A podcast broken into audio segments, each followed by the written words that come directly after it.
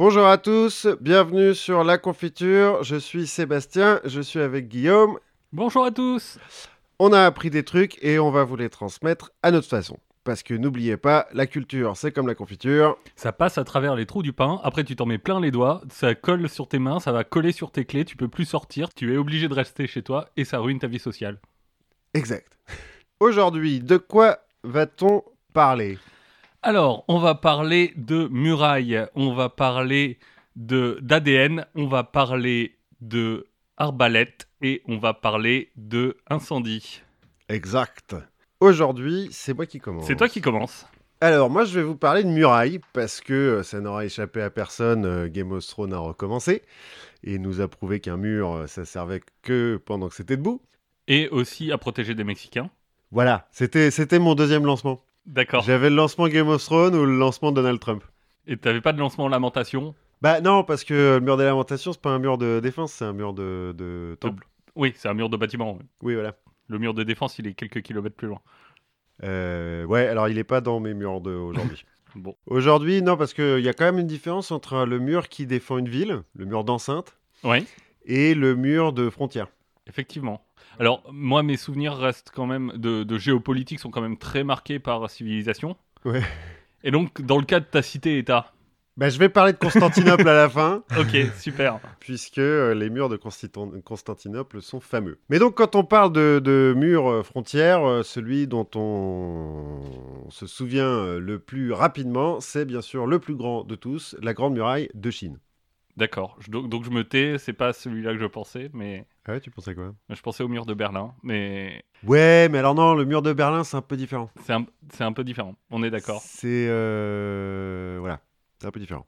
Non, puis la Grande Muraille de Chine, c'est quand même un peu plus belle, il y a un peu plus de trucs à dire. Enfin, Enfin, tu noteras que, de- que à chaque fois, ça sert à contenir, à garder les communistes à l'intérieur.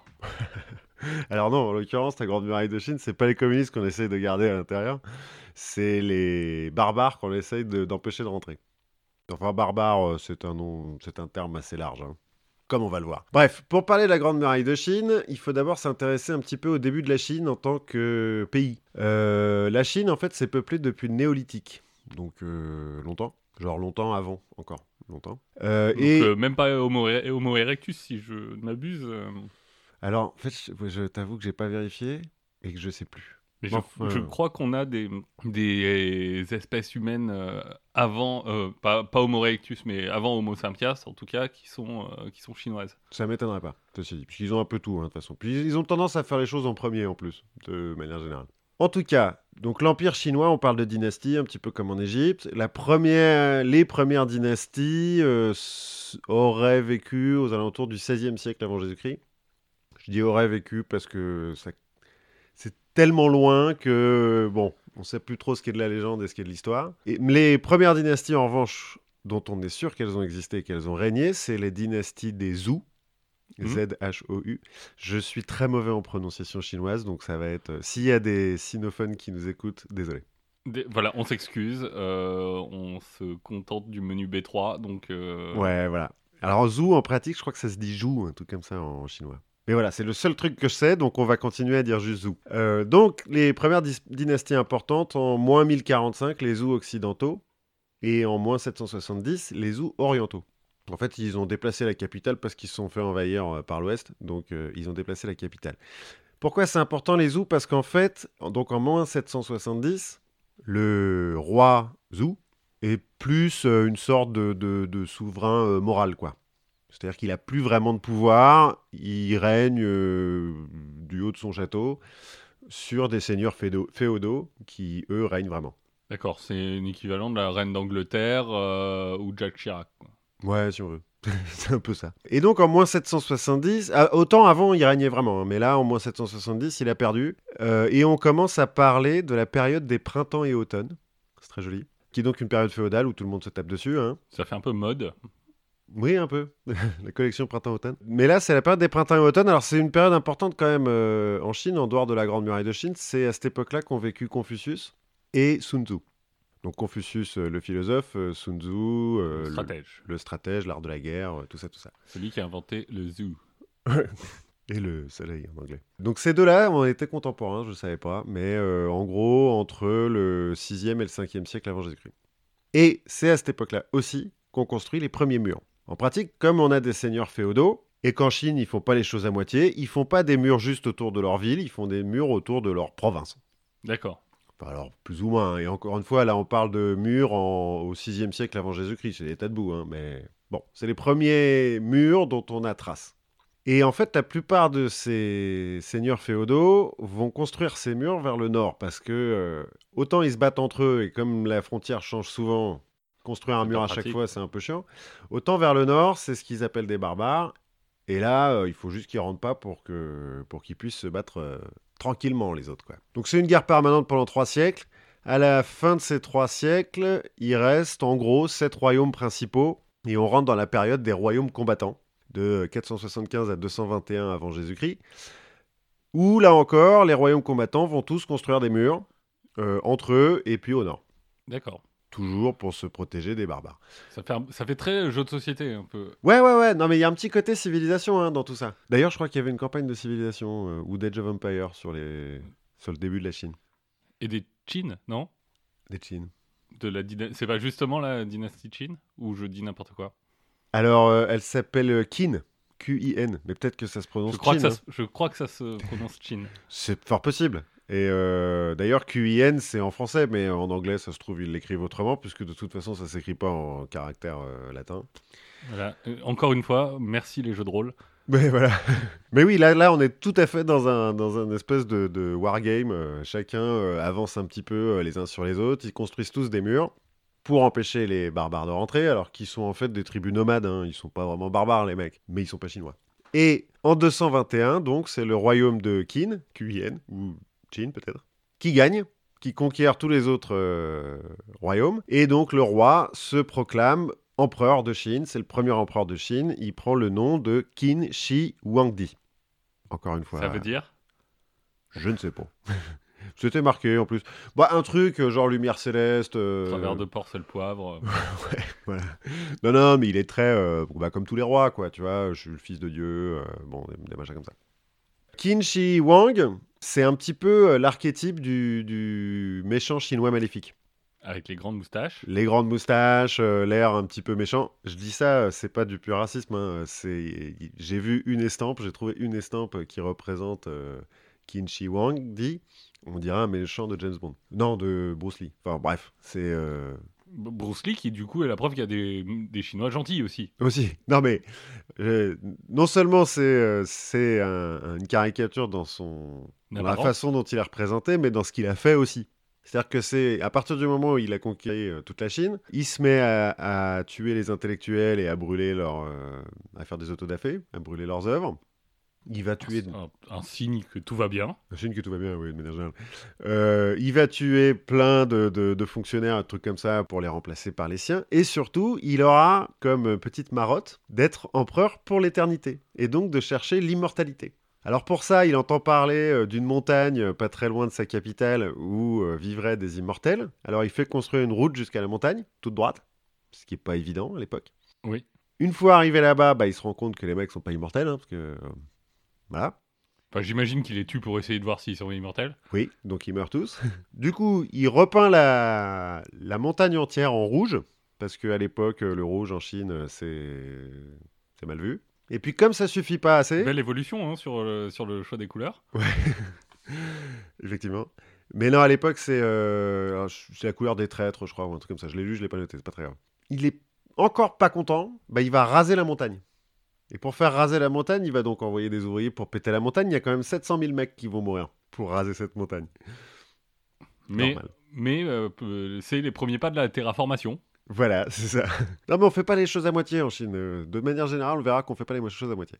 Et donc, dans sa recherche d'immortalité, il fait appel à un nécromancien du nom de Lu Sheng, qui, euh, alors en, de- en français, c'est Lucien. Ouais, Lucien le nécromancien, qui euh, bizarrement ne trouve pas, mais revient quand même d'un de ses voyages avec une rumeur qui dit que euh, l'empereur Qin Shi Huang sera renversé par les nomades du Nord. Du coup, ni une ni deux, Qin Shi Huang se dit, bah il y a déjà plein de murs qui existent, on va tous les relier, et comme ça les barbares peuvent pas rentrer. Ouais. Et Et c'est la super ché pour l'éternité. pour l'éternité, je suis perché, c'est la première grande muraille de Chine. Qui est donc, euh, en gros, il relie euh, tous les bouts de murs qui existent déjà, euh, sachant à chaque fois, et ça, ça sera vrai pour euh, dans toute l'histoire, euh, la Grande Muraille, elle n'est pas faite n'importe où. C'est-à-dire qu'ils utilisent les montagnes qui existent déjà, les lacs, etc., pour pas avoir à construire le.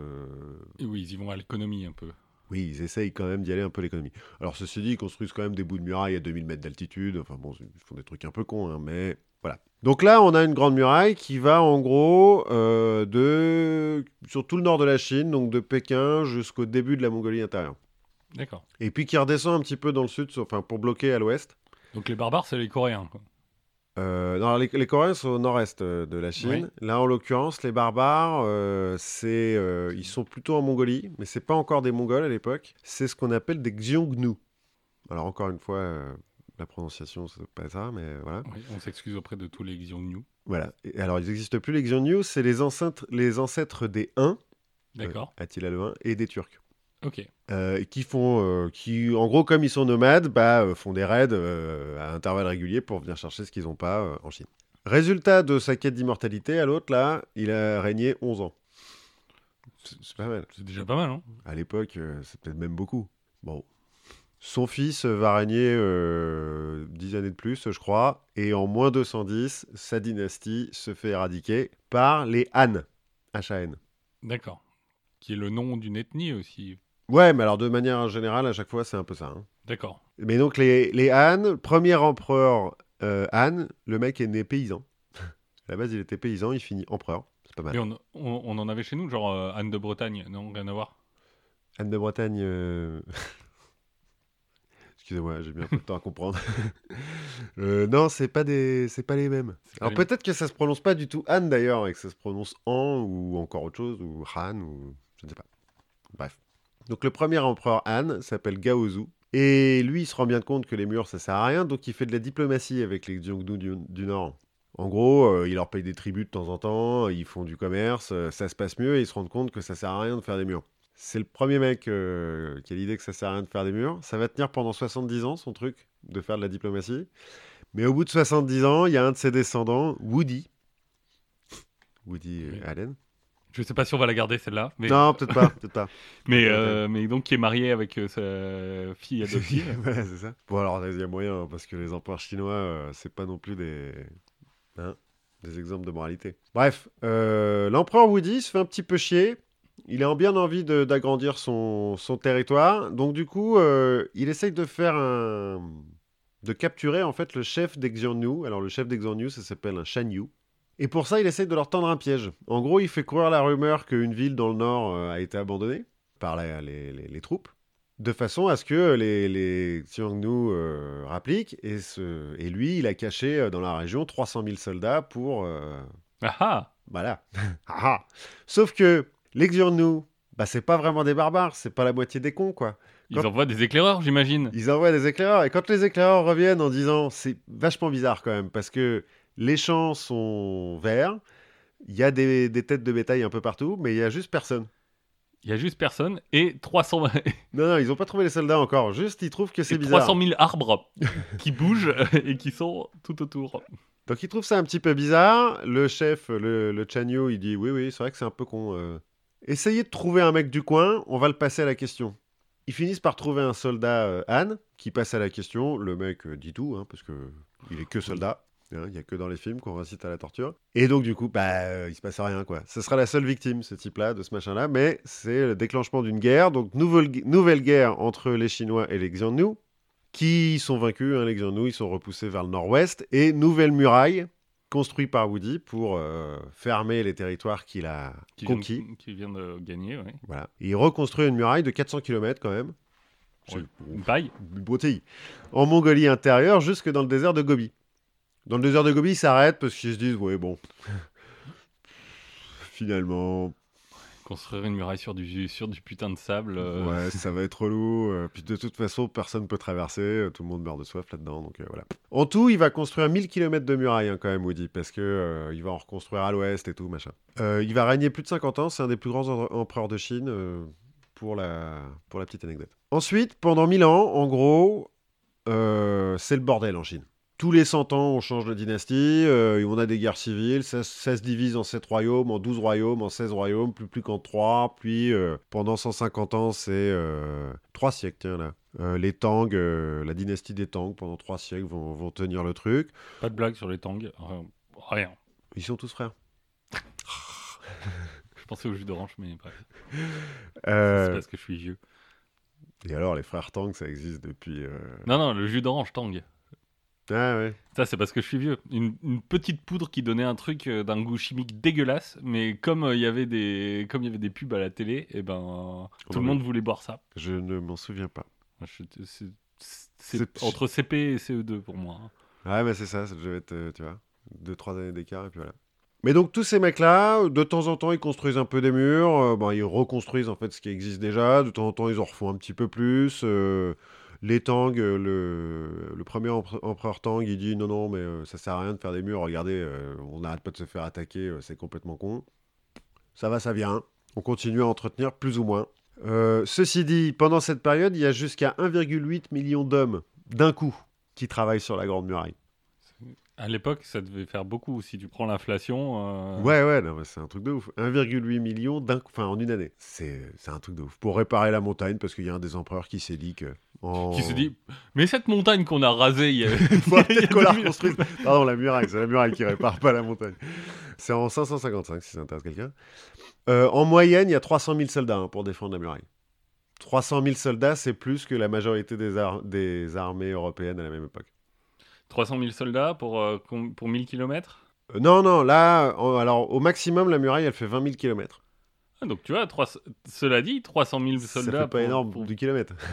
Tu vas tu- bien. Ouais, Alors après 300 000... tu, euh, tu sens un peu, un peu seul. quoi. Oui, mais en fait, ils sont, euh, il y a des points de garnison euh, à. Ouais, tu alors les mets- selon les Tu endroits, les mets au moins par deux parce que t'es Oui.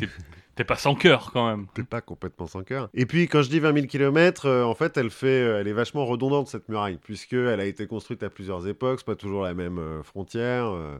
Donc il y a des bouts qui sont pas gardés, qui servent à rien. Il y a sûrement des bouts qui sont pas gardés, qui servent à rien. Il y a des bouts qui font, où, en fait, au même endroit, t'as trois rangées de murailles, donc il y a- bon, on compte quand même dans les kilomètres les trois rangées, mais voilà. Tout ça pour que finalement ils se fassent envahir par l'ouest, puisqu'ils ont mis une muraille au nord. Bah, il y a des, des tribus turques qui les envahissent par l'ouest. Ce qui est marrant, c'est que j'ai dit au début que c'est que les Xiongnu, Oui, c'était euh, les les ancêtres des Turcs. les ancêtres des Turcs. Donc euh, ils ont remis le temps, ils ont remis euh, presque 1000 ans, mais ils ont fini par envahir la Chine en passant par l'ouest. Ils sont pas- passés euh, à pied. Enfin bref. Ouais, ils ont fini par. bref. Il y a des moments aussi où euh, l'Empire chinois euh, s'étend et donc en fait dépasse la muraille. Et ils la reconstruisent pas à chaque fois, donc euh, il y a des moments où elle sert plus à rien, donc ils la laissent à l'abandon. Bref, tout ça pour que au XIIIe siècle, les Mongols, Gengis Khan, en fait, les Mongols rassemblés par Gengis Khan, passent à travers la muraille comme si elle n'existait pas. En pratique, parce que à l'endroit où ils passent, euh, c'est un peuple qui est un peu loin de la capitale, qui commence un peu à en avoir ras-le-bol de se faire taxer tout son fric par les Chinois, et qui dit Bah, vous voulez passer? Allez-y, pas de problème. Alors ce sera plus notre problème. Oui, voilà. Mais euh, nous, Mongols, Chinois, on s'en fout. De toute façon, on est encore d'une autre peuplade, donc euh, On est des Ouïghours. oui, quelque chose comme ça. J'ai pas noté le nom du peuple qui les a laissés passer, mais en gros, c'est ça. De là, on va pouvoir prendre une leçon qu'on va revoir bientôt. C'est que pour qu'un mur soit efficace, il faut que les mecs qui les défendent soient bien payés. Une leçon en- en- qui s'applique à l'armée en général. Oui, mais euh, surtout au mur. Bien payé ou fanatique. Voilà, c'est ça. Le problème des fanatiques, c'est qu'ils ne restent pas forcément très longtemps. Pas sur plusieurs générations, quoi. Et qui sont parfois un peu cons. Aussi. Et du coup, laisse des portes ouvertes. Enfin bon. Toujours est-il, Gengis Khan, il passe complètement à travers. Et en 1279, son petit-fils, Kubilai Khan, se fait nommer empereur de Chine. Il fonde une dynastie, les Yuan. Et il finit la conquête de la Chine. En gros, toute la Chine appartient à l'Empire mongol. En pratique, Kubilai Khan va prendre les... va devenir chinois, on va dire. C'est-à-dire qu'il est mongol euh, d'origine, mais il va prendre les coutumes et euh, la façon de s'habiller Il va s'assimiler, euh. Voilà, il va s'assimiler pour gouverner plus facilement, en fait. Et euh, l'empire mongol restera, perdurera un peu plus longtemps en Chine qu'il ne perdurera à l'ouest. Sauf chez, les- chez nos amis hongrois. Non, c'est des 1 chez les Hongrois. Ah oui, c'est des 1. Pourquoi je confonds les 1 et les Mongols Euh, Parce qu'ils viennent plus ou moins du même coin, hein, quand Ils même. viennent du même coin, que c'est des nomades et. Voilà. Mais c'est euh, les Hongrois, c'est des 1. Bref, en 1368, les Yuan, donc euh, les descendants de Kubilai Khan, se font battre par des Chinois, l'empereur Hongwu, qui fonde la dynastie Ming, comme les vases. D'accord. les vases Ming et tout. Elle est connue, la dynastie Ming, quand même. Oui. Elle va régner entre 1368 et 1644. C'est une des plus longues. Et surtout, les Ming, ils vont euh, reconstruire la muraille, parce qu'ils... Pourquoi pas Mais ils vont la construire en mieux. Jusqu'à présent, j'ai dit que c'était des tas de boue. Oui. C'était pas juste une façon de parler. La muraille était effectivement faite en terre battue, euh, avec euh, de temps en temps, quand ils en avaient des briques ou des gros cailloux qui traînaient sur le, le coin, mais surtout en terre battue, avec du torchif et avec de la, de la midonnerie. D'accord. C'est d'ailleurs pour ça qu'on n'en a pas beaucoup de, de, de, De reste. voilà, de reste de cette muraille-là, parce que, bon, la terre battue, hein, mine de rien.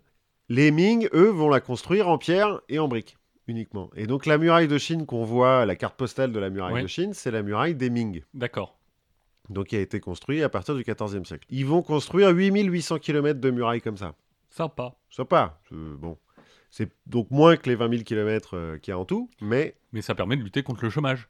alors déjà, Hein surtout que construire une muraille comme ça, euh, il y a beaucoup de pertes. hein. Ou alors les feignants, On va peut-être se sortir un peu il n'y a qu'à traverser la rue et construire une muraille. Voilà, c'est ça. Donc ils il la construisent en mieux, c'est la, mu- la muraille que, que l'on connaît, euh, pour se protéger donc des Mongols qui vont réessayer d'attaquer. Ça marche plus ou moins bien. En fait, il y a une espèce de, de course à, euh, à celui qui se déplace et à celui qui construit le mur. Donc les Mongols arrivent par un endroit, il y a un mur, bah, ils font le tour jusqu'à ce qu'il n'y ait plus de mur.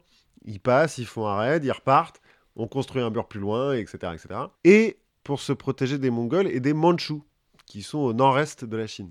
D'accord, au Manchukuo. Si je me souviens bien de mes cours d'histoire. Euh, le Manchukuo. C'est la, le, la Corée chinoise. Ouais, c'est ça, c'est au nord de la Corée. Euh, donc c'est le nord-est de la Chine. En fait, jusqu'à présent, les Mandchous, euh, ils étaient euh, un peu tranquilles. Et puis là, ils commencent à prendre leur essor, à se rassembler, à s'unifier. Et d'ailleurs, c'est eux qui vont mettre fin à la dynastie Ming, parce que Mhm. muraille, ça tient que quand euh, les, mecs, les mecs qui la protègent sont bien payés. Or, il se trouve qu'en 1644, c'est un petit peu le bordel euh, dans l'Empire, que les Ming, ils commencent à, trop se taper entre eux. Donc, ils payent plus leurs mecs euh, à la muraille nord-est. Et les Mandchous passent à travers comme si elle n'existait pas, conquièrent toute la Chine, euh, mettent en place la dynastie des Qing, Q-I-N-G, qui sera la dernière dynastie d'empereurs chinois. Donc, elle va tenir de 1644 à 1911. Et ces kings vont abandonner l'histoire de muraille, déjà parce qu'elle ne sert plus à rien en fait, parce qu'à l'époque des kings, euh, donc au nord-est, il y a la Mandchourie, Oui. ça leur appartient, c'est leur terre d'origine, et au nord-nord et au nord-ouest, il y a la Mongolie, et ils l'ont conquis. Et en plus, quand t'entends l'histoire, t'as l'impression que les Chinois, ils sont quand même pas hyper forts à la guerre. Parce que à partir du moment où les mecs passent leur mur, bon, ils se font défoncer quoi. Ouais, alors bon, j'ai, je Enfin, passé vite hein, quand même, ils sont, ils sont quand même bien balèzes à la guerre. hein. Euh, D'accord. J'ai passé vite. En fait, ils se font défoncer quand il y a une grosse armée qui vient. Donc euh, la horde mongole, euh, les, les Mandchous, ils arrivent d'un coup, effectivement, ils passent à travers. Et ils conquièrent le- l'Empire assez vite. Mais en fait, ils conquièrent l'Empire assez vite parce qu'à chaque fois, ils attaquent à des moments où l'Empire, il n'est pas non plus hyper euh, fort et hyper stable. Tout ça, c'est une histoire de- de- de- d'opportunité, quoi. Il faut savoir saisir la chance quand elle passe. Oui. Il doit y avoir un proverbe chinois beaucoup plus poétique que ça. Beaucoup pour plus les- inspirant, euh, Ouais. sur lequel tu peux, auquel tu peux penser quand tu prends ta douche. Voilà, mais malheureusement, je ne suis pas en train de prendre ma douche. Euh, et donc, ouais, les Mandchous arrêtent de- de- d'entretenir la Grande Muraille parce qu'ils s'en foutent, en fait, euh, ils n'en ont pas besoin. Sauf au début du XXe siècle, quand ça commence à devenir une attraction touristique. Il se trouve quand même que pendant la révolution culturelle, comme les paysans chinois n'ont pas grand-chose pour construire leur maison, ils vont piquer des briques dans la muraille. Bonne guerre. C'est de bonne guerre, c'est ce qui l'abîme le plus en pratique, euh, cette muraille. Enfin, la muraille en briques. Parce que la Oui. muraille en terre battue, c'est l'érosion hein, qui l'abîme. Mais... Quelques chiffres. Donc j'ai dit 21 000 km en fait, en tout, de muraille. Il y a plusieurs millions d'ouvriers qui sont morts pour construire cette muraille le long des siècles. D'ailleurs, on l'appelle le plus grand cimetière du monde. La légende veut qu'à l'ép- donc, au tout début, là, à l'époque des Oui. les mecs étaient directement enterrés dans la muraille. D'accord. Bah oui, en, tor en torchis. euh, Oui, voilà, pourquoi pas. En pratique, on n'a jamais trouvé de reste humain dedans, donc c'est pas forcément vrai. Elle fait en moyenne 6 à 7 mètres de haut, cette muraille, 14 mètres au maximum, et euh, 6,5 mètres de large, donc elle ne se voit pas de l'espace. Oh, C'est un mythe. C'est un mythe. Mais oui, pas plus qu'on ne voit des autoroutes, en fait, de l'espace. Parce que c'est pas beaucoup plus gros qu'un autoroute, quoi. D'accord. oui. Voilà. Donc ça, c'était la, la- le- la plus grosse muraille qu'on connaisse. Euh, Alors, pour, pour être complètement honnête, En fait, avant que tu m'en parles, j'avais déjà entendu parler de la muraille de Chine Non. parce qu'elle était dans un épisode de South Park. Oui, exact. qui est très drôle d'ailleurs cet épisode. Où les Chinois construisent hyper vite des murs. Mais alors, c'est pas les seuls qui ont construit des murs quand même. Dans l'histoire, le plus vieux mur de frontière qui a été construit, c'était en moins 2000 avant Jésus-Christ. Enfin, euh, aux alentours de Oui. moins 2000 euh, avant Jésus-Christ. Ça a été construit par les Sumériens pour se protéger des Amarites qui vivaient au nord et qui étaient nomades et qui étaient barbares. D'accord, bah toujours. Hein, Toujours, c'est la même chose. Ils ont construit 250 km de murs entre le Tigre et l'Euphrate. Et les Amarites ont fait le tour. D'accord, parce qu'on n'avait pas encore, en moins 2000, je crois qu'on n'avait pas encore inventé l'échelle. Oui, non, mais donc ils ont fait le tour. Et ils ont conquis euh, Ur, donc la capitale euh, des, des Sumériens, et anéanti la civilisation sumérienne. Toujours dans l'Antiquité. Et je pense que c'est aussi euh, l'effet civilisation, c'est tu viens de découvrir la maçonnerie, Ouais, donc tu construis des murs. tu te dis bon, je vais construire des murs, C'est faut, cool. que, faut que ça me serve à quelque chose. Ouais, ouais. Toujours dans l'Antiquité, les Romains, le mur d'Adrien, 117 km de mur entre euh, l'Angleterre et l'Écosse, qui a été plus ou moins efficace puisqu'il a quand même tenu 300 ans. Oui, il y en a un autre d'ailleurs. Oui, il y en a un autre un peu plus au nord qui, lui, a tenu pas très longtemps. Euh, le mur d'Augustin, je crois. Peut-être, je me souviens plus. Lui, il n'a pas tenu très longtemps. En pratique, le mur d'Adrien, les historiens pensent qu'il servait pas vraiment à la guerre.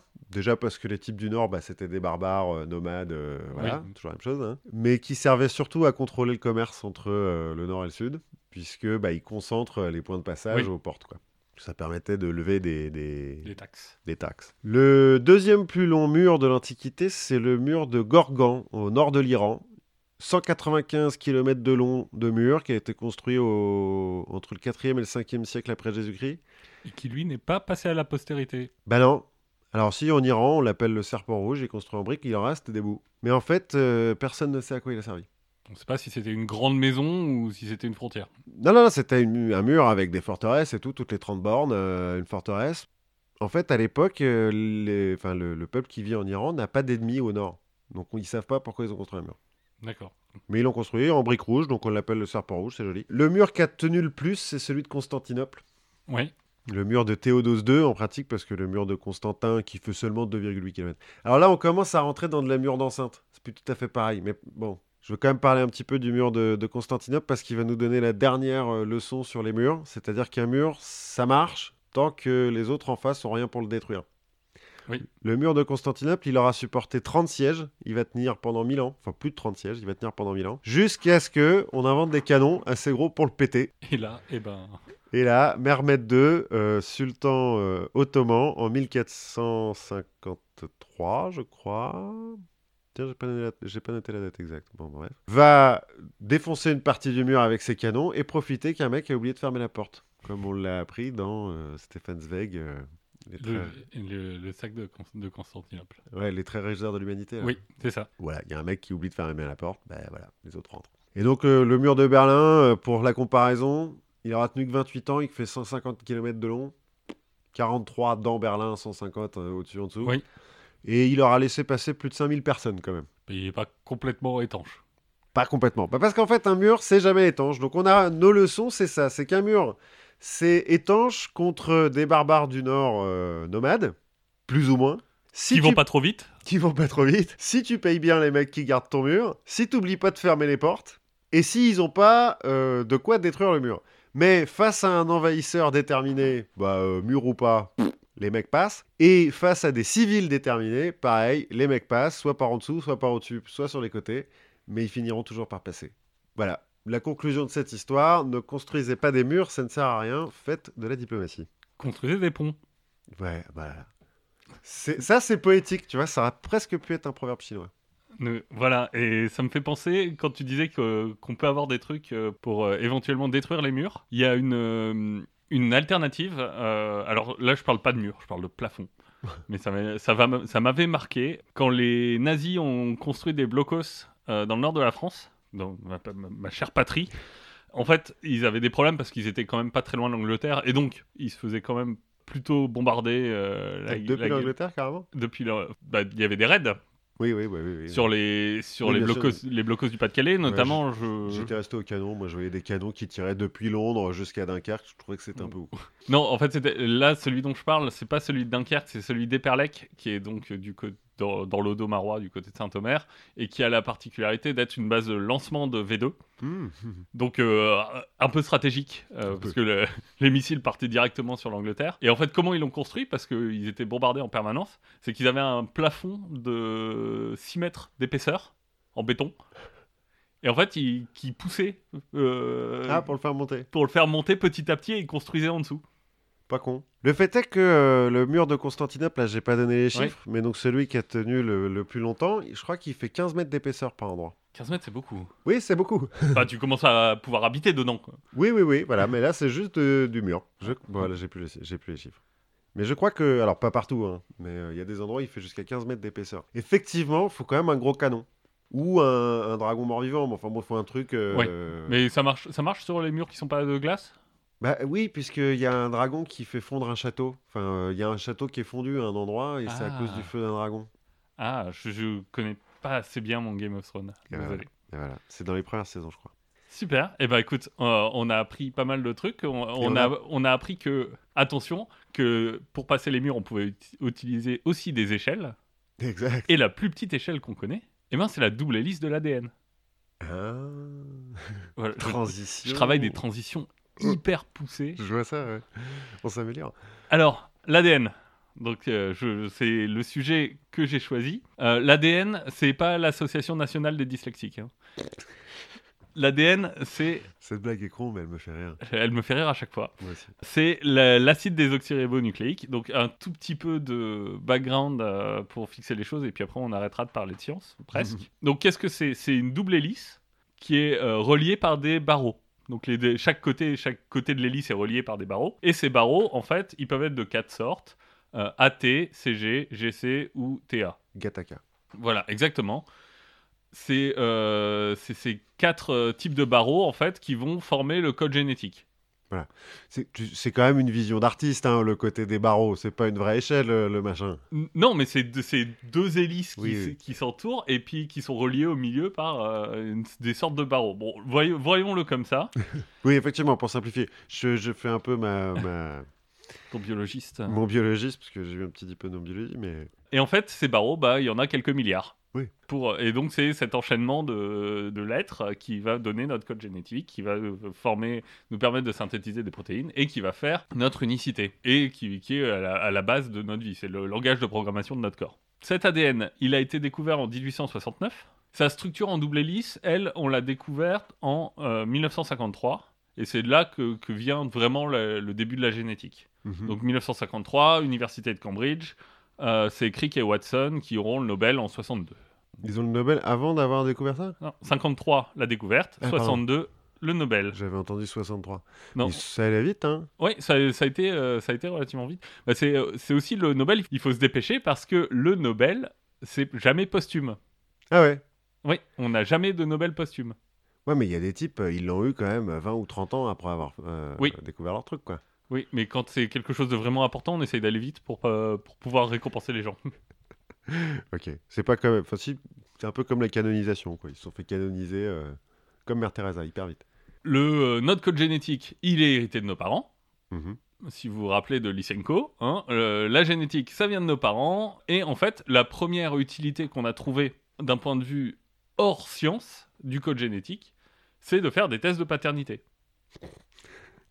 Merde On peut plus. On peut plus niquer la factrice. Après, petit à petit, on va l'utiliser pour faire de, euh, pour faire de la science euh, médico-légale Mhm. et pour trouver euh, des gens qui ont été potentiellement sur une scène de crime. Ouais, les experts, quoi. Les experts, exactement. Alors comment ça marche? Euh, C'est que on va prendre certaines parties de l'ADN qu'on a trouvé sur le, la scène de crime. Mhm. Donc euh, un endroit d'ADN, ça s'appelle un locus. Euh, donc j'ai supposé qu'on pouvait prendre un pluriel latin et qu'on allait faire plusieurs loki. Des loki qui peuvent être euh, déterminés soit de façon précise, soit euh, en utilisant euh, des séquences qui se répètent, par exemple en allant chercher toutes les séquences qui se répètent. Bref, il y a, plein de techniques de plus en plus raffinées qui, permettent de, qui permettent de se poser la question où est-ce qu'on va regarder? Et on compare ça à l'ADN de quelqu'un qu'on soupçonne ou à une banque d'ADN si on ne soupçonne pas, et s'il y a un match, et ben dans ces cas-là, on se dit, bah c'est la, bonne personne, avec une précision qui va dépendre du nombre de, De locus qu'on a. de locus, de Loki, De Loki. du nombre de, de Loki qu'on qu'on a pris. quoi. Donc c'est à, à peu près comme ça que ça marche. La première utilisation, c'est 1986. La première identification d'un suspect par l'ADN, 1986 en Angleterre. Donc un double meurtre. On a un jeune homme qui confesse avoir tué la- les deux femmes qu'on a retrouvées, Mhm. mais on n'a pas de preuve directe. Ouais. On n'a que sa confession. Et en fait, euh, lui, il va être euh, innocenté par l'ADN. Donc il s'était confessé euh, pour le plaisir Il était masochiste à l'extrême, le mec? Ou on l'avait un peu, on l'avait un peu forcé. Oui, c'est Ça, ça, ça arrive, les, les confessions un peu. Bon, ça fait, ça fait 48 heures que j'ai pas bouffé et j'ai le bottin imprimé dans les côtes.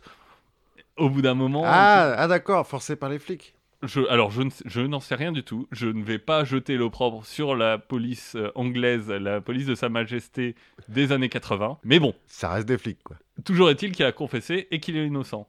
Et c'est moi, ça m'a intéressé de me dire la première fois qu'on a utilisé l'ADN, ça a innocenté un mec. ça a innocenté quelqu'un. C'est pas mal, ouais. c'est pas une condamnation. Et en 87, on a la première condamnation, cette fois pour un viol. Mhm.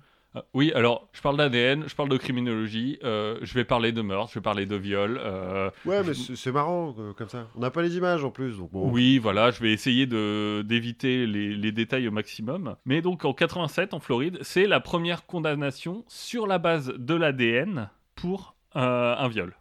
Donc finalement, c'est pas si vieux que ça. Bah ouais, ouais, non. En même temps, euh, tu disais 59, la double hélice 50 53 la double hélice. 53, oui, bon. Euh, ouais, on a quand même mis 30 ans à l'utiliser. Oui, et puis c'était euh, c'était finalement il y a 30 ans. Ouais, c'était il y a que 30 ans, c'est vrai.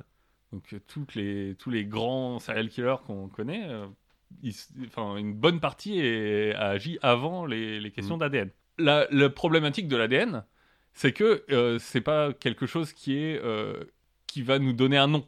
L'ADN, ça marche sur la base d'une comparaison. Oui. Ça veut dire qu'il faut avoir à la fois quelque, de l'ADN qui vient du, du lieu, enfin qui est lié à un crime, et l'ADN d'une personne qu'on a identifiée Un suspect, ouais. c'est pas c'est pas très pratique au départ. Donc pour que ça marche bien, le la tendance a été à faire du fichage. Puisque en fait, on va on va ficher les criminels, les gens qu'on pense plus susceptibles de commettre un meurtre ou, ou un crime et donc on aura a priori une façon de trouver quelqu'un qu'on ne soupçonne pas puisque c'est ce ce qu'on Oui, appelle oui, le cold case. C'est, on va pas aller chercher quelqu'un pour dire est-ce que ton ADN correspond à l'ADN qu'on, a trouvé? C'est on prend l'ADN qu'on a trouvé et on cherche dans le- dans le- au hasard. Donc c'est une autre façon de voir les choses. Là, c'est on n'a pas de piste. Ceci dit, euh, le fichage, hein, euh, depuis Fouché et Bertillon, euh, c'est quand même une, une habitude chez les flics. Oui, voilà. Là, c'est là, c'est encore plus précis. euh, C'est bon. La, la première base, euh, elle est créée en Virginie euh, dans les années 90, en Mhm. 1990 d'ailleurs, pile. Et en France, euh, c'est alors le FNAEG, donc le fichier national des empreintes génétiques, Mhm. qui est créé lui en 98. On voit beaucoup de, si vous êtes comme moi et que vous regardez beaucoup de documentaires de true crime, euh, on l'associe beaucoup à l'affaire Angélique. L'affaire Angélique. La disparition de la petite Angélique qui a été, euh, alors, euh, elle a dû être enlevée, massacrée, euh, oui, violée. des trucs joyeux, quoi. Enfin, voilà, une, une, je- une jeune une adolescente dont la mère et une voisine se sont battues pour, euh, la pour retrouver le, le meurtrier. Jamais entendu parler d'Angélique. Bref, le- tous, les, tous les documentaires sur l'affaire Angélique vous diront que l'affaire Angélique, elle est à la base de, du FNAEG. Mhm. Vu tout ce qui se passait autour, c'est-à-dire vu que tous les pays y venaient petit à petit, il se trouve que l'affaire Angélique a peut-être eu un petit déclic. Ouais, on a beau être français, on, on copie quand même un petit Mais peu finalement, les c'est- autres de temps en temps. quoi. Exactement, c'était dans l'air du temps. En fait, c'est parce qu'ils étaient restés au système Bertillon. Il fait non, non, les gars, il faut qu'on trouve leurs oreilles. Et c'est en 2002 qu'on va trouver euh, le premier euh, cold hit pour un meurtre. Donc le cold hit, c'est j'ai aucune idée de qui a fait ça. Mhm. J'ai vraiment aucune idée. Et hop, en fait, euh, j'ai un match qui vient de la base. quoi. Qui vient de la base de données euh, en France ou Aux États-Unis. aux États-Unis Là, c'est euh, c'est aux États-Unis. En combien Euh, d'années donc en 2002, c'est pas le pre- enfin c'est le premier cold hit qui me donne lieu à une exécution. Ah ouais, quand même. Donc une personne qui est condamnée à mort Parce qu'il a été fiché. sur la base quasi uniquement de l'ADN. D'ailleurs, j'espère qu'ils avaient assez de Loki pour pas se gourer. Donc à partir de 97, on a des choses, on, on arrive à analyser des cellules de peau. Mhm. Donc Et euh, jusqu'à présent, on fait ça avec quoi? Du sang et du sperme du, sang, du sperme, de, de la salive. Là, on arrive à avoir des- de l'ADN donc de contact. Euh, on va pouvoir euh, avoir de la, de la sueur. Aujourd'hui, on a une chance sur un, quintillion d'a- d'avoir un match au hasard, D'avoir un faux positif. d'avoir un faux positif. Un quintillion Un quintillion, c'est 10 puissance 18, donc c'est euh, une chance sur un milliard de milliards. Ah, Enfin, une chance, ouais, c'est ça, sur un milliard de milliards. il n'y a pas encore de quintillionnaire, c'est ce que tu es en train de nous dire. Euh, Bientôt, Jeff Bezos, dépêche-toi. C'est beaucoup. c'est beaucoup. Enfin, c'est peu, là, en l'occurrence. en, en fait, la probabilité pour que vous soyez inculpé à cause de votre ADN parce qu'il y a un match entre de l'ADN qu'on a retrouvé sur une scène de crime et le vôtre, finalement, est quasiment nul. Ouais. Sur le papier. en théorie. Bah oui, parce que le problème, c'est que l'ADN, si, si euh, des, des cellules de peau, de la- même de la salive, du sang ou du sperme, on peut- le tueur peut le mettre à la place. Exactement. Et c'est de ça dont, dont on va parler. Ah, Les techniques aujourd'hui, on est hyper précis. Aujourd'hui, il faut, euh, de ce que j'ai lu, entre 3 et 5 cellules pour identifier quelqu'un. c'est rien. C'est rien du tout. Parce qu'une cellule, c'est tout petit, hein, pour euh, les gens qui nous écoutent. Oui, une cellule, c'est vraiment tout petit. Et donc, on arrive à des choses qui sont hyper, hyper précises. Et ça va commencer à, poser des problèmes, parce qu'on est capable de, de voir des choses qui sont tellement petites qu'on commence à voir des anomalies. Et en fait, le, le problème va pas venir du fait qu'on va mal identifier, qu'on va dire ah c'est ton ADN, ah non on s'est planté, c'est pas ton ADN, c'est l'ADN de quelqu'un d'autre, mais euh, mais il y avait une chance sur euh, un milliard de milliards euh, que ça arrive, ah pas de bol. On va avoir d'autres euh, d'autres artefacts qui vont arriver, d'autres problèmes. Mhm. C'est le cas par exemple pour Lucky Sanderson. Donc c'est en décembre 2012 et lui c'est un SDF de San Francisco. Mhm. Lucky Sanderson, SDF de San Francisco, en décembre, il est complètement bourré. Bizarrement. Il est complètement bourré, il est comateux, il est envoyé, il est ramené à l'hôpital par des services euh, de pompiers Mhm. qui vont l'amener à l'hôpital. Il va galérer à l'hôpital, euh, se remettre un petit peu tant que bien que mal, jusqu'à ce qu'on vienne l'arrêter pour meurtre. Ouais. Comme il est bourré, il se dit Oh merde, qu'est-ce que j'ai fait? qu'est-ce que j'ai pu faire? Qu'est-ce que j'ai pu faire? Et en fait, il est arrêté pour le meurtre de Ravish Kumra, qui est un millionnaire de la Silicon Valley. Alsacien, non? Ravish Kumra. Oui, euh, alsacien du sud, je crois. Ouais, c'est peut-être un. C'est le, le- la choucroute au curry. C'est fameux. Il est arrêté. Le problème, bah, c'est qu'il a un alibi. Qui? Le, le SDF Le SDF. Il était bourré bah non, il était à l'hôpital. C'est pas faux. Mais son ADN dit qu'il a tué ce millionnaire. Enfin, son ADN est sur la scène de crime euh, du millionnaire. Exactement. Comment ça fait? Ça Comment, comment se fait-ce Eh ben, en fait, il faut que 3 à 5 cellules. J'en ai des mecs qui se sont allés choper 3 à 5 cellules sur le, le clodo à l'hôpital. Ah non, non, non, là on, là, on est vraiment dans le pas de bol. C'est-à-dire qu'en fait, son ADN a été transporté par les ambulanciers. Les ambulanciers qui ont transporté Lucky Sanderson à l'hôpital Et les mêmes. sont, sont allés intervenir après sur le meurtre de euh, Ravish Kumra. Et donc, en se déplaçant sur la scène de crime, ont laissé des cellules de leur intervention précédente. Ah, ils ont pollué la scène de crime. Ils ont pollué la scène de crime, mais de façon, enfin, de Oui, façon sans le vouloir, quoi. complètement, euh, complètement inconsciente. Et en, en fait, on est tellement précis que bah, ces toutes petites pollutions, on arrive, Ouais, ouais, elle est trouvée. on arrive à les trouver. Bon, finalement, il a été euh, innocenté parce qu'on a compris comment c'était arrivé. Oui, puis parce que de toute façon, il peut pas être à la fois à l'hôpital et en train de trucider un type. alors oui, mais du coup, la question se pose de, de l'ADN parce que c'est quand même devenu un peu la reine des preuves. Ouais, mais enfin, tu peux. Si le mec il est à l'hôpital, tu... il y a des gens qui sont à l'hôpital, quoi. Tu vois, il y a des preuves qui sont physiques, plus... enfin Oui. physiques, plus concrètes, on va dire. Oui, mais la- la- en tout cas, la question se pose. Et ce qui est bien, c'est que les gens n'ont pas, ont pas suivi euh, aveuglément le- l'ADN. À l'université d'Indianapolis, euh, ils ont fait une étude sur les sciences médico-légales. L'étude, c'est une étude expérimentale qui consiste à serrer la main à quelqu'un Mhm, et après d'aller prendre un couteau. mhm. Dans quasiment tous les cas, on va retrouver les cellules de la personne à qui on a serré la main sur le couteau. Et dans 20% des cas, les tests ADN vont montrer que ces, euh, ces cellules sont les, les cellules majoritaires sur le couteau. Moi. Moi, ça me fait.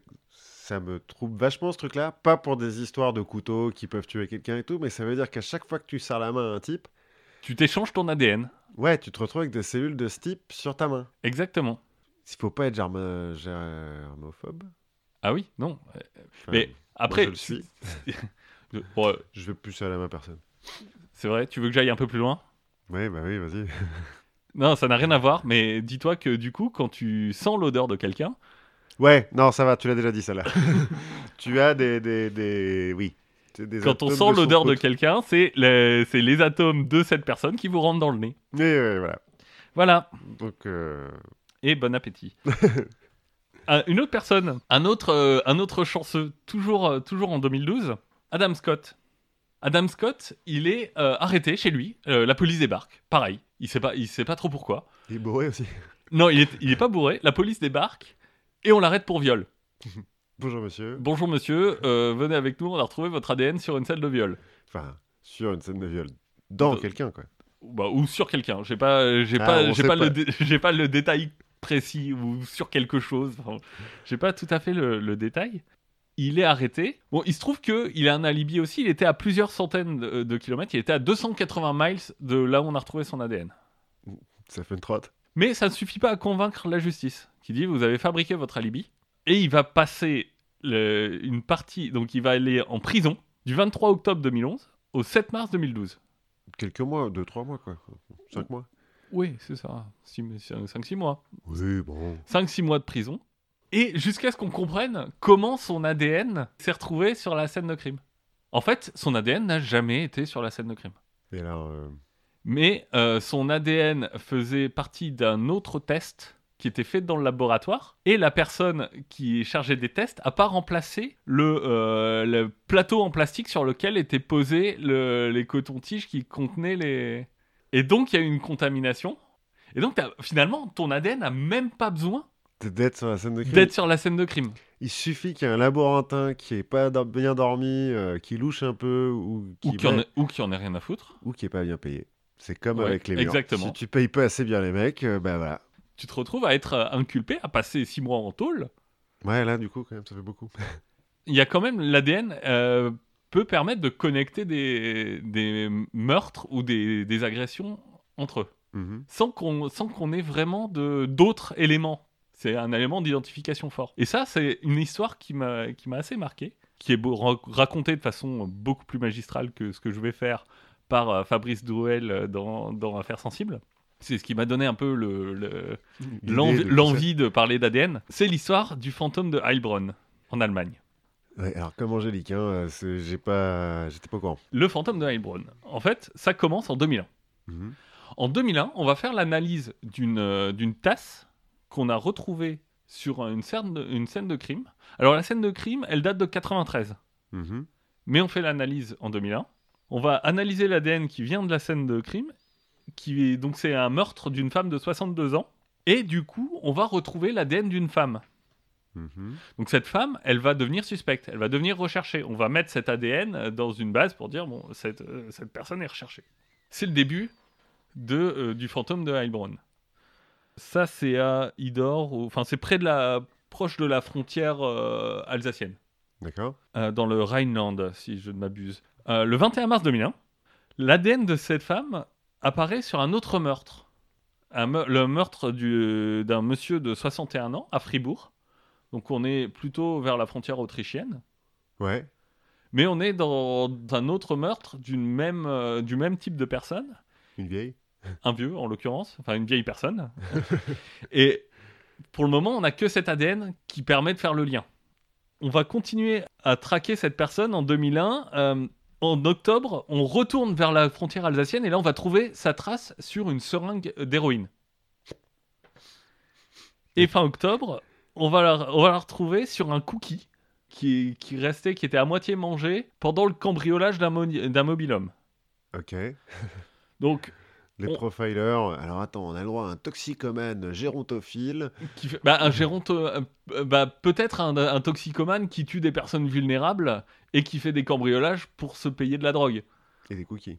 et qui a un peu la dalle de temps en temps. quoi. Mais en même temps, un cambriolage, ça creuse. Tu sais, le stress et tout. ça. Ouais, et puis un cookie, c'est dur de résister. Voilà. Ce qui est, ce qui est étrange, c'est qu'on ait, recou- euh, c'est qu'on ait retrouvé une partie du cookie. C'est plutôt ça qui est étrange. Ouais, c'est vrai. Donc on va perdre sa trace après ça. Et on va la retrouver en 2004 en France, cette fois-ci, à Arbois, où euh, elle est retrouvée sur la scène d'un cambriolage de joaillier. Alors je sais pas pourquoi euh, les sources que j'ai euh, précisent des joailliers vietnamiens. Mais bon, bref.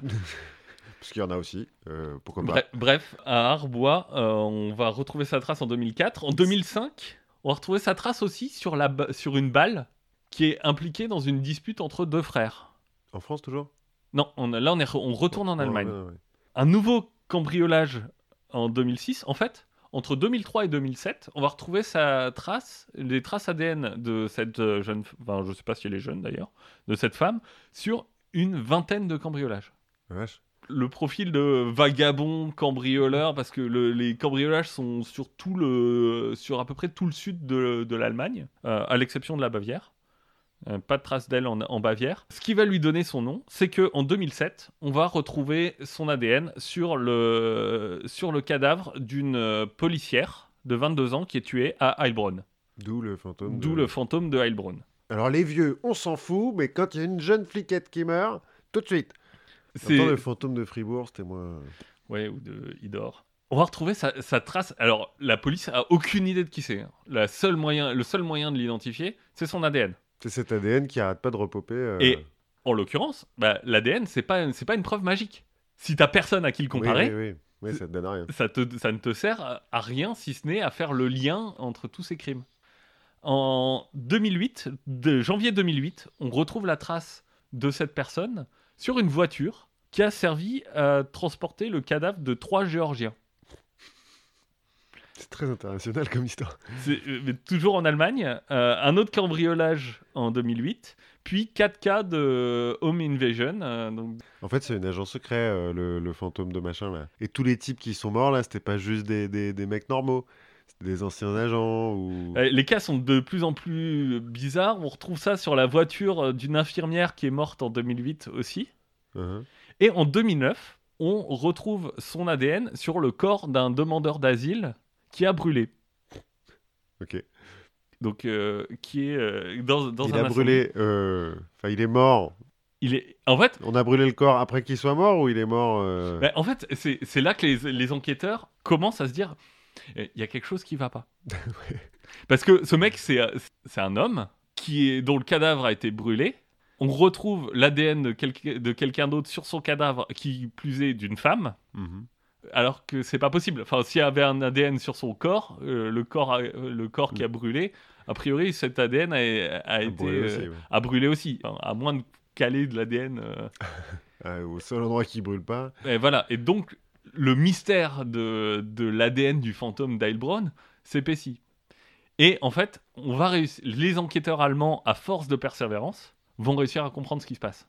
En fait, cet ADN, c'est l'ADN d'une ouvrière. D'une ouvrière qui travaille dans une fabrique de coton-tige. De coton-tige qui servent à la police allemande et à une partie de la police française pour faire des prélèvements ADN. Et donc cette, euh, cette ouvrière, qui n'a pas respecté pendant très longtemps les, euh, les consignes de sécurité, a contaminé Tous les cotons-tiges qui ont été tous- les, cont- tous les cotons-tiges, et c'est pour ça que son ADN a continué de ressortir. C'est marrant parce que pendant que tu parlais, je me disais, je suis sûr que c'est encore un laborantin euh, qui était bourré et qui fait n'importe quoi. C'est encore pire, c'est la fille qui, qui fabrique les cotons-tiges. Dans une usine en plus, je suppose. Oui. Parce que c'est pas. Oui, oui, c'est ça. Ce que ça veut dire aussi, c'est que donc elle est, elle est impliquée sur six meurtres. Euh, ce que ça veut dire, c'est que bah, les six meurtres, euh, on n'a pas vraiment retrouvé les meurtriers, Puis- Oui. du coup, toutes les preuves sont. puisqu'on s'est concentré sur elle. Mais ouais. c'est marrant quand t'as dit ouvrière, j'ai cru que t'allais dire c'est une ouvrière chinoise qui travaillait dans la la- l'usine qui a fabriqué les t-shirts qui, hasard, ont été portés par euh, les non, six meurtriers. non, c'était euh, une, non. ouvri- une ouvrière est-allemande, enfin de- d'Europe de, l'Est, qui travaillait dans une usine allemande de, de fabrication de, de tests ADN. Mais en soi, de, c'est de possible. kits ADN. Mais Ça en, serait possible, tu vois, que euh, en- en soi, ce serait, ce serait possible. une, ouvrier, euh, une ouvrière euh, dans une manufacture en Asie, euh, quelque part, euh, bah ouais, elle touche forcément les, les vêtements, elle laisse un petit peu de ses cellules dessus. euh, et... Ça, ça, ça pourrait, oui, Ouais. complètement. L'ADN, finalement, on arrive à, on arrive à des, des choses qui sont, euh, à, force de voir ça comme euh, La preuve magique. la preuve magique, euh, c'est, ça devient. Et, et encore, là, on parle que de d'erreurs. Ouais. On parle que d'erreurs. Parce que si on prend le cas de, de... alors c'est Jean-Luc Caillez, on va, ça va encore plus loin. Donc là, on est en septembre 2005 Mhm, à Soisy-sur-Seine Bien connu. une barre d'immeuble et on retrouve Audrey Joannet, donc une habitante de l'immeuble qui, est, qui a été séquestrée, euh, séquestrée, violée et tuée. Et on va retrouver du sperme sur elle. Ouais. Il se trouve que le concierge de l'immeuble, c'est Jean-Luc Caillez. Jean-Luc Caillez, c'est un donc le concierge, c'est un ancien légionnaire. C'est pas pour c'est pas pour ça qu'on le soupçonne, c'est surtout que il a passé 7 ans de prison pour viol un peu plus tôt dans sa vie. Légionnaire, quoi. Pourquoi il a passé 7 ans pour viol? Bon, déjà parce qu'il a violé quelqu'un, Oui. mais il a violé une femme euh, et il a insisté pour lui montrer, pour montrer à cette jeune femme ses tatouages. Et sur ces tatouages, il y en avait un qui portait son prénom. Un peu con, Jean-Luc, quoi. Voilà, Jean-Luc, c'est pas euh, Machiavel, enfin c'est pas. Moriarty, euh, c'est C'est vrai, c'est c'est- bon. donc on met ce Caillez en garde à vue. On met ce Caillez en garde à vue, mais coup de théâtre, appel du labo pendant la garde à vue. L'ADN du sperme qu'on a retrouvé sur la victime, c'est pas le sien. Ils sont allés vite. Ils sont allés relativement vite. Ils sont, les, les policiers sont bien emmerdés parce qu'ils avaient un, euh, Ils avaient un coupable tout trouvé. ils avaient un coupable tout trouvé. Mais, toujours pendant la garde à vue qui qui s'est pas terminée, deuxième coup de théâtre. On retrouve chez Jean-Luc Caillez un préservatif usagé rempli. Par son sperme, a priori. Eh ben non, on va le cuisiner et il va finir par avouer. Il va finir par avouer que bah, c'est lui qui a violé et qui a tué euh, Audrey Joannet, mais que, comme il est concierge, il avait accès aux poubelles de l'immeuble et qu'il allait dans les poubelles récupérer des préservatifs usagés pour utiliser le, sperme pour faire diversion. Il faut être barré pour violer et tuer une meuf, mais en plus, aller fouiller les poubelles pour retrouver des, capotes usagées pour. euh, pouvait pas juste aller au pute, je sais pas. Il aura euh, cette phrase au policier en disant c'est mieux que vous m'arrêtiez parce que de toute façon j'aurais recommencé. Honnête euh, dans son dans sa malhonnêteté, Jean-Luc. Donc on arrive euh, en fait à des, des cas où, euh, où, où on, on se dit l'ADN, euh, bah, finalement, c'est une- non seulement ça peut se retrouver sur, la sur une scène de crime par hasard, mais ça peut se retrouver aussi euh, sur une scène de crime euh, de façon euh, Oui, malhonnête. volontaire, ouais. Mais ça, c'est tous les, les épisodes des experts. Enfin, un sur deux, euh, c'est de l'ADN qui a été placé là par quelqu'un d'autre. Et ça va plus loin. Parce que il y a une équipe d'Israéliens, enfin en tout cas je sais pas s'ils sont tous Israéliens, mais c'est l'équipe de Dan d'un- d'une université israélienne qui lui a été capable de fabriquer des, des preuves ADN. Il a fabriqué des faux positifs? C'est-à-dire qu'il est capable de fabriquer, en prenant un petit bout d'échantillon ADN de quelqu'un, il est capable de fabriquer un échantillon sanguin contenant l'ADN de cette personne. Donc, juste avec un locus d'un type, Pas un locus, avec euh, quelques cellules. ah oui, avec quelques cellules d'un type, il reproduit du sang. Il va refabriquer du sang de cette personne. Alors, c'est pas le sang de cette personne, c'est du sang euh, dont il a retiré euh, noyaux, tout, ouais. tout code, euh, tout code génétique qui sont dans les, dans, dans les globules blancs, qui va ré- il va réinjecter l'ADN qu'il a eu, qu'il a amplifié, et donc en fait il est capable de faire passer euh, du sang de quelqu'un pour du sang de quelqu'un d'autre. Chaud. Donc on est capable aujourd'hui de synthétiser des fausses preuves ADN sanguines, parce que si c'est quelques cellules de peau, tu peux dire à la limite, mais là c'est du sang. Ouais, ouais, le sang, c'est quand même plus compliqué de le laisser par hasard sur un coton-tige, quoi. Oui. Ou dans une capote. Enfin, Bon. Et, et donc aujourd'hui, on est, euh, on est capable de, euh, de, de faire cette- ces, ces- ces faux échantillons de sang. Alors il y, y a quand même un point. J'ai dit, euh, je, je disais que statistiquement, on pouvait pas se faire avoir le match alors que c'est pas ne- c'est pas notre ADN. Ben, en fait, si. Il y a un cas qui existe, qui est évident, les, les vrais jumeaux. le cas des vrais jumeaux. Et c'est déjà arrivé. C'est déjà Ouais, arrivé que des jumeaux soient acquittés. Alors là, en l'occurrence, moi, le cas que j'ai en tête, c'est euh, une histoire de conduite en état d'ébriété. euh, on n'est plus dans le viol, on n'est plus dans le meurtre. Mais un- des jumeaux qui auraient été acquittés parce que bah, le gars qui a été, euh, qui a été interpellé, enfin pas interpellé, mais à, à qui on, qu'on a, qu'on a amené au tribunal, il a dit Ah ben non, mais c'est pas moi, c'est mon frère. Ils ont refait le coup des jumeaux comme à l'école, quoi. Ouais, c'est ça. Et sauf que, en fait, bah, la seule chose qu'ils avaient pour discriminer, c'était de la- l'ADN qu'ils avaient pris de soir même. Mais la- l'ADN, c'est le même. Alors, en fait, l'ADN des jumeaux est pas tout à fait. Oui, j'avais vu passer un truc comme ça. Et aujourd'hui, je crois que c'est pas encore des tests opérationnels, mais en recherche, en tout cas dans un labo de recherche, on est capable de faire la différence entre la- l'ADN de deux jumeaux. C'est l'épigénétique, non, qui étudie Ouais, ça. il y, y euh. y a des petites différences, euh, de, des petites mutations différentes. euh. Oui, puis euh, on- les jumeaux, ils sont identiques euh, au moment de la première cellule, mais à partir du moment où Oui. ils sortent du ventre de leur mère, ils- a priori, ils ont des parcours de vie différents et donc leurs ADN sont modifiés euh, différemment. Quoi. Oui, alors l'ADN n'est pas en général pas trop modifié, mais ça peut Bah, arriver. ouais. euh, il y a des, des, mutations. des mutations. En bref, l'ADN, c'est. Alors, je suis pas du tout en train de remettre en question le fait que ce soit, ça marche très bien, euh, mais il faut pas que ce soit juste l'alpha et l'oméga de, de, de la justice, que- parce que il peut y avoir euh, des Des mecs pas assez bien payés qui font des bourdes. exact, exactement ou des mecs mal intentionnés. Il faut, il faut un peu se méfier et garder en tête le contexte, l'arrière-plan, la big picture, pour ne pas se fier uniquement à l'ADN. Mais euh, le, le- le dernier que tu as cité, l'équipe israélienne, ça fait vachement peur en fait ce machin-là. Parce qu'ils peuvent recréer du sang, enfin des traces de sang sur une scène de crime, même si tu étais pas, et ça a vraiment l'air de, de traces de sang. Oui. Et euh, à côté de ça, on peut, avec euh, des IA, te faire dire n'importe quoi en vidéo. Oui. On peut te mettre sur le dos n'importe quoi, quoi. Ah bah aujourd'hui, euh, on, va de plus en plus vers. euh, Alors, faut pas tomber trop dans la paranoïa, mais je pense ça a- c'est possible, quoi. Mais euh, en soi, on, on pourrait être inculpé de meurtre sans... avec des preuves qui convaincraient quasiment n'importe qui, sans avoir euh, le moyen de se défendre. Ouais, sans avoir rien fait. Et encore, nous, euh, on voit pas pourquoi on nous le ferait à, à toi ou moi, mais euh, imagine un politique, un chef, un chef d'État, euh, un type qui a un peu de poids, quoi. Ouais. On pourrait le faire condamner à n'importe quoi. Le truc sur l'IA, là, je l'avais vu, moi, dans l'exemple qu'il donnait, c'était Obama à qui il faisait dire un discours qu'il n'avait jamais prononcé. Alors, ils avaient gardé un côté discours, euh, sauf que c'était sur un sujet un peu bizarre, je crois. Mais ils lui avaient pas fait dire n'importe quoi. Mais en théorie, ils auraient pu lui faire dire euh, Moi, Barack Obama, euh, je, je suis né au Nigeria et je vais conquérir le monde. Enfin, je sais. Non, c'est où est-ce qu'il. Kenya, pardon. Ou pire, je vais prendre vos armes.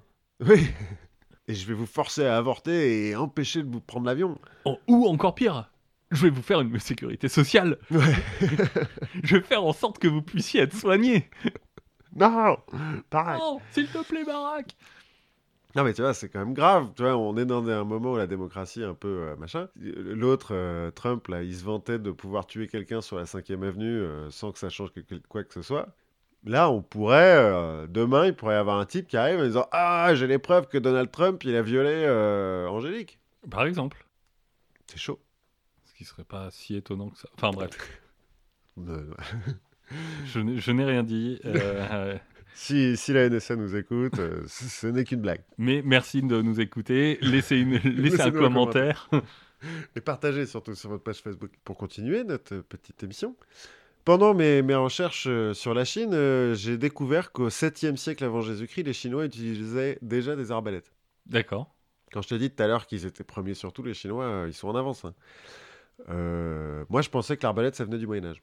En fait, non, ça a été créé, inventé en Chine au 7e siècle avant Jésus-Christ, alors euh, en Grèce au 5e siècle avant Jésus-Christ, donc on est, les Grecs n'étaient pas si en retard que ça, mais ils utilisaient des balistes plus, donc euh, plus lourds, quoi. Oui. Mais c'est le même principe. Mais les Chinois aussi, non Utilisaient des balistes? Oui, sûrement, mais enfin au 7e siècle, c'est des arbalètes, euh, des, des petits arcs, quoi. Les Romains utilisent des manubalistes, donc des balistes à main, donc des arbalètes, quoi. Euh, un petit peu, bon, là, tout ça, c'est des arbalètes. euh, c'est pas la- l'arbalète moyenâgeuse euh, qui traverse un éléphant, hein, c'est des petits trucs en bois, ça marche pas terrible. Mais bon, ça existe déjà. Mais ça m'a rappelé un truc que j'avais lu il y a quelques temps sur les arbalètes. Donc au Moyen Âge, en Europe, c'est la chevalerie et tout. il faut se battre de façon honorable. La guerre, on le fait avec des- des plumes sur le casque, euh, des trucs comme ça. Et donc il faut être honorable. Or, l'arbalète, bah, ça permet plus ou moins à n'importe qui de tuer n'importe qui. Oui. Parce qu'une arbalète, une fois qu'elle est chargée, euh, il suffit de pouvoir la porter et d'appuyer sur la gâchette. Alors, Ça rend les hommes égaux. voilà, un petit peu comme Smith et Wesson. Avant le Moyen Âge, c'est moins vrai, parce que pour recharger la balette, il faut s'arc-bouter dessus, euh, machin. Mais au Moyen Âge, on a inventé euh, la manivelle. Oui. Et donc, euh, n'importe qui peut recharger une arbalète. Et les chevaliers trouvent que c'est quand même un peu dégueulasse, parce que eux, ça fait des années qu'ils s'entraînent, euh, ils portent des armures euh, qui pèsent un âne mort, euh, ça leur coûte un bras en plus, l'armure, l'épée, euh, l'écuyer, le cheval, tout ça. Et euh, le premier pecno venu avec une, une arbalète peut les buter de jusqu'à 100 mètres de loin, hein, quand même. Jusqu'à une distance de 100 mètres. Donc ils trouvent que c'est pas hyper honorable les chevaliers Ouais, et l'arbalète. 100 mètres à courir avec une armure, ça prend un peu de temps. Surtout si T'as- pas mis d'huile, euh, même s'il faut s'arc-bouter, t'as peut-être t'as peut-être de chance. t'as peut-être de chance. Euh, ben, J'en parler un peu plus loin. En moyenne, une arbalète, ça tire 2 à 5 carreaux par minute. Ah oui, quand même. Pour un mec qui est bien entraîné. hein. Par rapport à un arc euh, qui est à 20 flèches par minute en moyenne. Bon, pour un mec entraîné aussi. Oui. mais- Euh, bref, toujours est-il que c'est- tellement. Ils sont tellement dégoûtés, les chevaliers, qu'il faut remonter ça un petit peu euh, dans les sphères. Et ça remonte jusqu'au Vatican, où pendant le concile de Latran II, en 1139, Oui. le pape euh, Innocent II aussi. Au milieu de tout un tas de règles plus ou moins importantes, alors euh, notamment le célibat des, prêtres. En fait, je... Le célibat des traîtres. oui, le- non, les traites, ça va. Euh, en fait, les... jusqu'au 5e siècle, je crois, le mariage des prêtres est illégal. Mais il y en a qui le font quand même. D'accord. Et puis ça concerne que les prêtres, pas les moines et les chanoines, et etc. Euh, Innocent II, là, avec le concile de Latran, non seulement c'est illégal, mais c'est invalide, et donc il force tous les hommes d'église à être célibataires. Pour les bons résultats que nous connaissons maintenant. Voilà. Donc, il inter- le célibat des prêtres, euh, il interdit les tournois, D'accord. Euh, l'usure sur les chrétiens, Sur les chrétiens. par les chrétiens sur les chrétiens. À chaque fois, tout ça, c'est pour les chrétiens, hein, parce que, bon, les prêtres, forcément, Ouais, les tournois de juifs, euh, on peut. Les tournois de juifs, on peut. Et justement, une euh, des. Ce qui va. En fait, c'est un cadeau empoisonné qu'il fait euh, aux juifs en interdisant l'usure aux chrétiens. C'est qu'ensuite, il n'y a que les juifs qui vont, faire, qui vont prêter de l'argent. Oui. Et c'est- ce c'est qui pas- va leur donner une réputation Exactement. malheureuse. Toujours est-il, au concile de la 32, au milieu de toutes ces règles, Innocent II, il dit aussi que l'arbalète est interdite dans la guerre entre chrétiens. On n'a plus le droit d'utiliser les arbalètes et les arcs, parce que c'est déloyal, et donc immoral. Très bien. Et donc si tu utilises une arbalète ou un arc, quand tu te bats avec un chrétien, si tu es chrétien et que tu te bats avec un chrétien, eh ben anathème, excommunication, tout ça, tout ça. D'accord. Et donc, si tu fais un duel à l'arc entre chrétiens, Ah bah alors là, euh, c'est bim. Alors, non seulement euh, excommunication, tout ça, mais en plus, ton corps peut pas être enterré sur une terre chrétienne. Parce que ça, c'était la... les tournois. Si tu faisais un tournoi, euh, ton corps n'avait pas le droit d'être enterré sur une terre chrétienne. Donc, euh, autant dire que t'as pas intérêt à le faire. Il est quand même sympa, Innocent II, parce qu'il permet aux chrétiens d'utiliser l'arbalète et l'arc contre les non-chrétiens. Parce qu'à un moment, faut pas déconner non plus. Bah voilà, puis surtout que eux ils ont pas la règle, donc ils vont les utiliser, donc il faut pas non plus désavantager tout le monde, quoi. Donc ils sont vachement contents, les chevaliers, parce que maintenant que le pape il a dit que c'était interdit, euh, bah plus personne va les utiliser. Bah, Si, tout le monde les utilise tout le temps. tant que t'es catholique, quoi. tu parles. Tout le monde les utilise tout le temps. euh, c'est complètement con. Cette règle, personne ne l'a jamais suivie. Euh, D'ailleurs, l'arbalète, euh, pendant la guerre de 100 ans, les Français vont se dire Ouais, on va utiliser des arbalètes, comme ça, on va être vachement plus fort que les Anglais. Sauf qu'à l'époque, la première, c'est marrant, c'est une petite anecdote. La première bataille de la, de la guerre de 100 ans, c'est la bataille de Crécy. Oui. Euh, les Anglais qui débarquent euh, dans la Manche, je crois, pour, euh, pour piller. Ils sont en sous-nombre. hein. Les Français sont vachement plus nombreux. Mais les Français n'ont pas d'archers, ils ont des arbalétriers. Or, le jour de la bataille, il pleut. Il y a un orage. Les cordes des arbalètes sont faites en cheveux. Et donc, sous l'eau, elles, elles se gonfle. détendent. Oui. Les cordes des arcs des Anglais sont faites en chanvre. Sous l'eau, elles se resserrent. Du coup, les arbalètes des Français ne tirent presque plus rien. Et les arcs des Anglais tirent plus vite, comme on l'a vu Oui. avant. et plus fort. D'accord. Les Et, archers anglais font un massacre. et ça donnera euh, les massacres qui qu'il y aura dans la, dans la guerre de 100 ans. Voilà. Bon, alors peut-être que. euh, Si les Français avaient gagné cette guerre, est-ce que l'histoire en aurait été. Cette bataille, pardon, est-ce que l'histoire en aurait été changée? Alors moi j'ai entendu parler des arbalètes, enfin des balistes chinoises. Je crois que c'était un épisode de Mythbuster où en fait ils expliquaient que ce qu'ils faisaient sur le, je crois que c'est des Chinois, hein, ou alors euh, j'attribue aux Chinois des trucs qui n'ont rien à voir, ce qui serait pas la première fois. Euh, c'est que en fait ils avaient des, des balistes montés sur des chars Mhm. et en fait dont euh, la, bali- la baliste en fait était euh, mécaniquement liée à la roue. Uh-huh. C'est-à-dire que au fur et à mesure où elle avançait, euh, bah, la- les mouvements de la roue faisaient que la baliste re- se rechargeait et tirait. Genre, c'est une espèce de balise Gatling, quoi. Voilà, automatique. Mais, mais, mais pour ça, il faut que le char avance. Ouais. Et donc, en fait, ce qu'il faisait, c'est qu'il il les mettait sur un, sur un char avec personne dessus, euh, deux chevaux qui sont attelés au char, et après, il mettait le feu à la queue des chevaux. C'est. euh, hop la boule de bowling au milieu Ouais. du truc. Allez Tu sais pas ce que ça va faire. On sait pas, ça va faire du chaos. A priori, on l'a orienté vers vous. Donc, ça- ça... si les, ces comptes chevaux ont la mauvaise idée de courir en cercle, ah ouais, là, c'est. tu butes la moitié de ton armée au passage, mais ouais, ok, d'accord. Et, et deuxième truc sur les lois de la guerre, euh, qui, qui m'a beaucoup étonné, c'est que euh, depuis le congrès de Vienne, qui, qui ma, ma mémoire est bonne, euh, s'est tenu en 73, Mhm. à la guerre, on n'a pas le droit d'utiliser les armes laser. Ah ouais, merde alors. Alors je sais pas si c'est euh, l'influence de Star Wars. ou- Bah si, parce que c'est ce que j'allais dire, le premier Star Wars, il sort à peu près... Euh, c'est c'est peut-être un tout petit peu plus tard, mais... C'est pas en 71 73 Je- sais plus.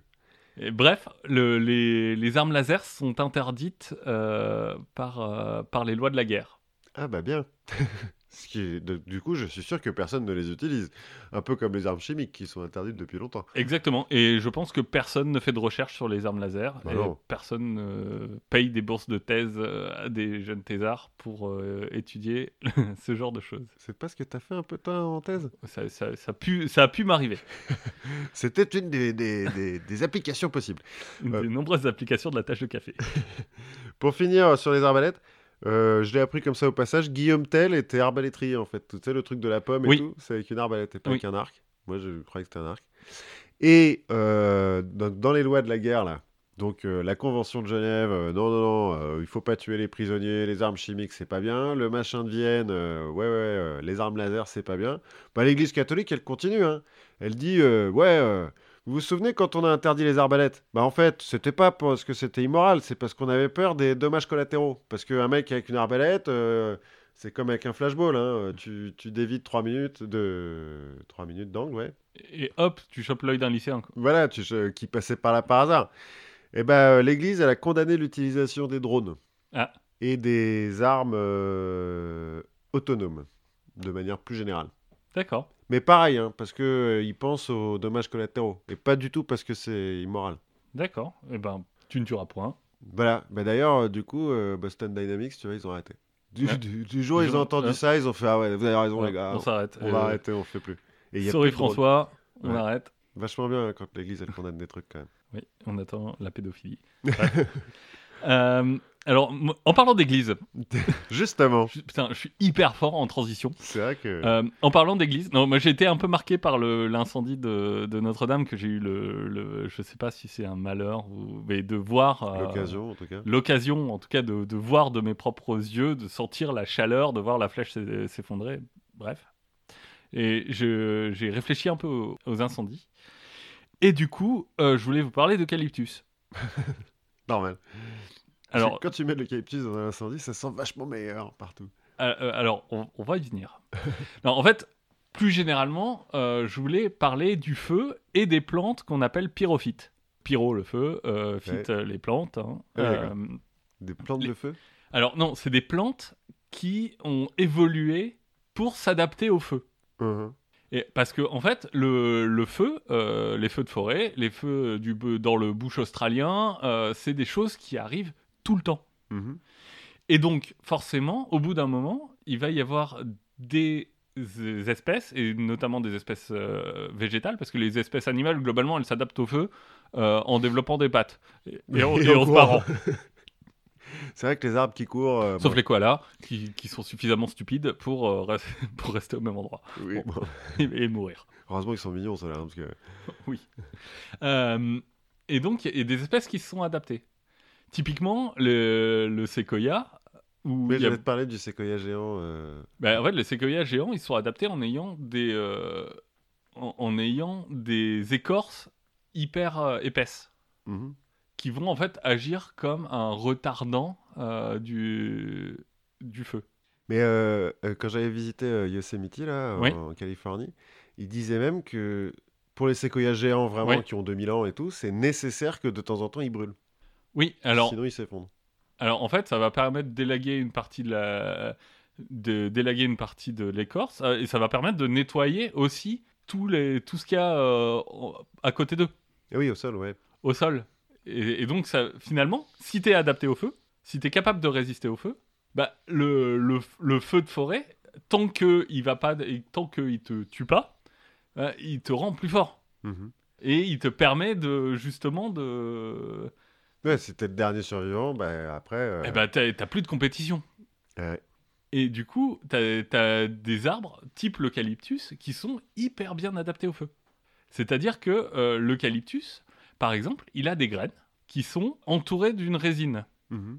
C'est-à-dire que ces graines, en fait, elles vont germer que quand cette résine aura fondu sous l'action de la chaleur.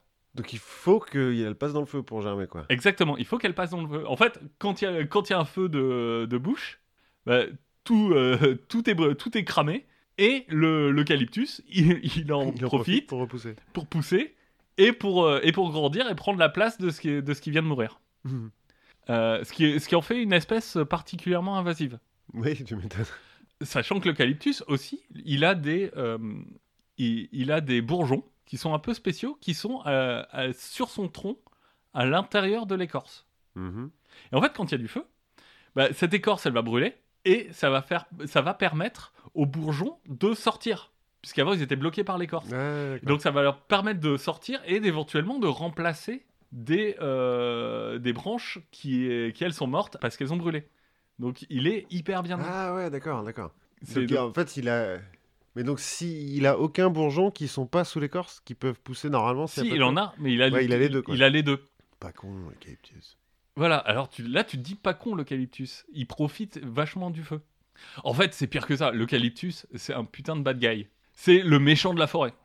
Parce que, en fait, l'eucalyptus, la, la bonne huile là, qui, qui sent bon, Ouais. et ben en fait, cette huile, elle est hyper inflammable. Ah ouais, donc en fait, il sert d'accélérateur, quoi. Donc en fait, il sert d'accélérateur. Ah, le bâtard. Et donc en fait, c'est lui le méchant, c'est lui qui, qui, qui crame tout. J'ai cru que tu allais me dire euh, qu'il fait euh, de la sève, enfin, tu vois, qu'il a une espèce de forme dans les branches qui fait que la sève se met dedans et que ça fait loupe et donc ça fait du feu. euh. Non, non, non, c'est que, euh, c'est que C'est le. c'est que l'accélérateur. C'est comme pas lui qui, qui a un briquet et qui s'amuse à... Non, mais je crois que les vapeurs sont extrêmement. aff- Les vapeurs aussi sont, Oui, sont oui, extrêmement inflammables. Donc ça peut faire des, des départs de feu. euh, Et en plus, il a tendance à perdre des feuilles qui font des beaux tapis de feuilles qui prennent très bien. c'est enfin, c'est vraiment le, le truc hyper euh, pyrophile. euh, c'est le, le bad guy de, de la forêt. Ce qu'on savait pas forcément quand on a décidé d'apporter plein d'eucalyptus en Californie. Ah Et Moi, j'avais cru que tu allais me dire dans le sud de la France aussi, euh, Oui, aussi, aussi il y en a en dans le sud de la France, en Provence, et il y en a beaucoup en Californie, qu'on a importé de- d'Australie. Et bizarrement, Mais il y a que eux qui résistent. eh ben, et oui, mais il y a aussi beaucoup de feu. ah bah oui.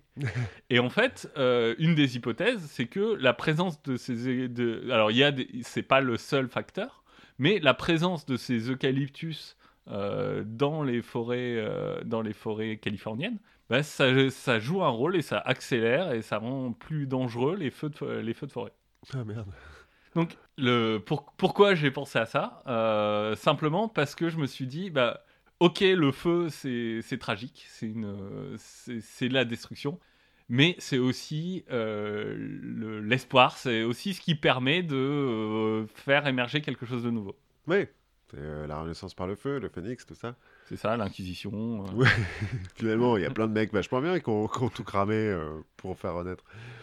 Donc voilà, le- les pyrophytes, l'eucalyptus, le, le grand méchant de la forêt. C'est marrant parce que j'ai vu passer, euh, à propos de Notre-Dame, là, un type, euh, un vieux à la télé euh, qui est payé à dire des conneries, dire que lui s'y connaît vachement en chêne et qu'un chêne vieux de 500 ans, c'est comme de l'acier, donc ça peut pas brûler.